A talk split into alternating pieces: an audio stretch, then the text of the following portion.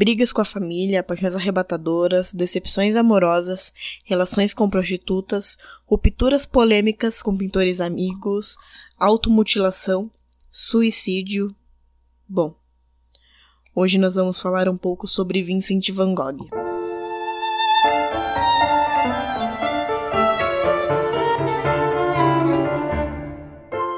Fala galera! Sejam muito bem-vindos e bem-vindas a mais um episódio do Quer Que Eu Desenhe. Eu sou Larissa Mercury e hoje eu vou apresentar para vocês um episódio solo, mas não menos importante, sobre ninguém mais e ninguém menos que Vincent van Gogh. E para isso, eu usei o livro As Mulheres de Van Gogh, Seus Amores e Sua Loucura de Derek Fell. Esse livro é de uma leitura bem fácil, tá? É rápido e, e na verdade é a segunda vez que eu o leio. Eu não sei se vocês já sentiram isso, mas toda vez que eu leio algo que eu gosto muito e me cativa e a história vai chegando no fim, eu sinto um pesar enorme. Porque eu sei que aquele livro vai acabar, eu quero continuar lendo mais e mais e sabendo mais informações sobre sobre esse artista, esse lunático, essa pessoa, esse humano humilde e sensível que era o Vincent, como ele mesmo gostava de ser chamado, tendo em vista uma carta enviada a seu irmão Tel. Abre aspas. No futuro, meu nome deveria ser colocado tal como eu assino minhas telas, Vincent, e não Van Gogh. Fecha aspas. Vincent Willem van Gogh foi um pintor holandês considerado das figuras mais famosas e influentes da arte ocidental. Ele criou mais de mil trabalhos durante os 37 anos de vida, incluindo por volta de 860 pinturas a óleo e a maioria deles durante seus dois últimos anos de vida. Muitas pessoas veem o Vincent como um artista brilhante, mas insano aquele que cortou a própria orelha esquerda e enviou a uma prostituta. Um verdadeiro lunático, né? No entanto, o modo como o autor conta a história do Vincent faz com que você se comova e sinta empatia pela figura do artista. Podemos dizer que o início da, da sua loucura é, se dá na própria relação familiar. O Vincent nasceu num vilarejo holandês chamado Zandert, no sul da Holanda, em 30 de março de 1853. Nascido de pais de classe média, Vincent era o mais velho dos filhos. Tinha três irmãs e dois irmãos. Mas não era o primogênito, e é agora que as coisas ficam bem sinistras. o irmão mais velho nascera morto, e Vincent herdara o mesmo nome do irmão falecido. Em um trecho do livro, no primeiro capítulo, intitulado Filho Substituto, é possível ler o seguinte: Para aumentar a dor emocional da infância de Vincent, havia o fato angustiante de que o Vincent morto jazia num cemitério adjacente ao jardim da família, de modo que, diariamente, o Vincent vivo podia ver a lápide inscrita com o seu nome e sua data de nascimento. Visão que exacerbava ainda mais sua confusão quanto à sua própria identidade pessoal e sua preocupação com a morte. Pior ainda, talvez era o ritual doloroso do luto que sua mãe estabelecera.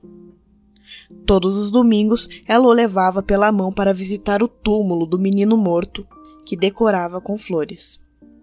A lápide tornou-se um lembrete constante para Vincent daquilo que ele não era, o Vincent perfeito. E pode até ter fomentado a percepção de que a mãe o considerava morto. Haveria algo mais terrível para uma criança em desenvolvimento suportar? Ah, meu Deus do céu! Que situação! Imagina a cabeça dessa criança. Primeiro, ele tinha o nome do mesmo irmão morto, certo? Segundo, ele nasceu exatamente um ano depois do irmão, ou seja, no mesmo dia que o falecido. e para finalizar, ele ia visitar toda semana o túmulo do irmão falecido. E era ali, a poucos metros de sua casa. Não, para mim não dá mais. Vamos encerrar aqui, para mim já deu, chega. Partindo disso, você já consegue imaginar a avalanche que vem por aí. Não é à toa que o título do livro é As Mulheres de Van Gogh, Seus Amores e Sua Loucura. Várias mulheres mexeram com o coração atormentado de Vincent, mas nenhuma se tornou a esposa com que ele selaria o vínculo emocional e ardente que desejava. A primeira paixão de Vincent foi Eugene Lawyer, mas ela já era comprometida.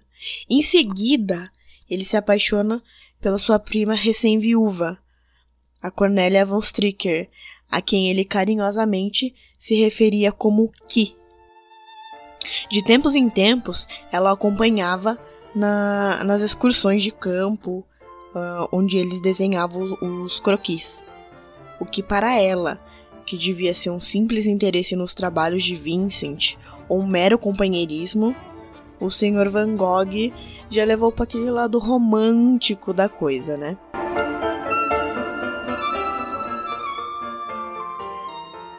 Chegando até pedi-la em casamento. E claro, foi negado. Mas ele era tão persistente que a perseguiu por um bom tempo e chegou até ser expulso da casa dos tios.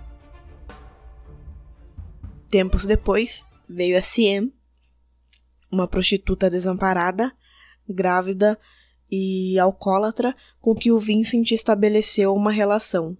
Eles ficaram juntos por um tempo, mas não deu muito certo, e Vincent voltou a morar com os pais. E é neste período em que ele pinta um de seus quadros mais importantes, Os Comedores de Batata. E nessa mesma época, porra, Vincent, ele é acusado injustamente de engravidar uma de suas jovens modelos, a Gordina Steen, a qual aparece em seus quadros dos comedores de batata. Após o falecimento do seu pai, Vincent vai morar com seu irmão Theo, que é negociante de arte em Paris, onde continua sua formação artística. Ele chega a fazer amizade com vários pintores impressionistas e pós-impressionistas, e dentre eles, olhem só, está o pintor Paul Gauguin. É, o Paul Gauguin e o Vincent, eles estabelecem uma relação de amizade, chegam a até morar juntos, mas assim, dá merda. Essa amizade aí resultou naquele mal entendido que custou a Vincent a sua orelha esquerda, que logo em seguida ele vinha prostituta lá no bordel. O Gugu vai embora, deixa Vincent. A partir de desse episódio, o Vincent ele entra em colapso, ele tem um colapso mental e ele se interna no manicômio de St. Paul. É, tempos depois ele deixa o manicômio contra o, o parecer do médico e muda-se para Alvers, onde ele fica sob os cuidados do Dr. Paul Gachet. O Dr. Paul Gachet, vocês devem conhecer e caso não conheça, procurem. É daquele quadro famoso do, do Vincent, onde tem um, um senhor reclinado na, na mesa. E Vincent, porra, o Vincent era briguento pra caramba. O Vincent e o Dr. Gachet, eles têm uma desavença que se dá muito provavelmente por causa do relacionamento que o Vincent estava desenvolvendo ali com a filha do, do doutor. Então ele, ele deixa a casa do Dr. Gachet. O Vincent recebia do seu irmão, o Theo, uma ajuda mensal. O ajudava pra caralho e ele começou a se sentir que era um fardo pro irmão. A sua cunhada, a Jo, com a qual ele tem uma relação muito próxima, existem várias cartas dele para ela. É, estava grávida, tanto que o Vincent é, é padrinho do filho deles e, e ele começa a se sentir um fardo pro irmão, pra cunhada, e no dia 27 de julho de 1890 ele atira em si mesmo nos trigais no alto de Alvers e morre no dia 29 de julho, aos 37 anos.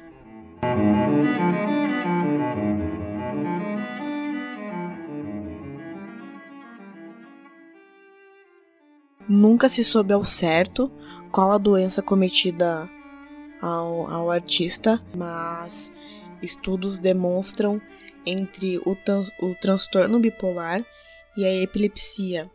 Ele teve crises mais frequentes uh, no final da vida, mas teve outro, outros episódios de instabilidade mental e comportamento tempestuoso durante toda a vida, né? Uh, mas isso, claro, se agravou depois, no final, que o levou ao suicídio. Van Gogh é tido como o maior artista do, do pós-impressionismo e seu legado realmente impressiona. E como eu disse lá no início, ele pintou mais de dois mil quadros, entre eles paisagens, elementos da natureza, retratos e autorretratos, né? E, e entre outras coisas, né? Flores, como girassol e etc.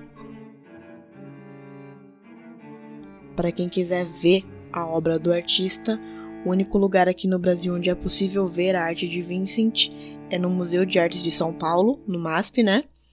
Que tem em seu acervo quatro telas do artista: a Arlesiana, uh, o Banco de Pedras no Asilo de Saint-Remy, o Escolar e o Passeio ao Crepúsculo.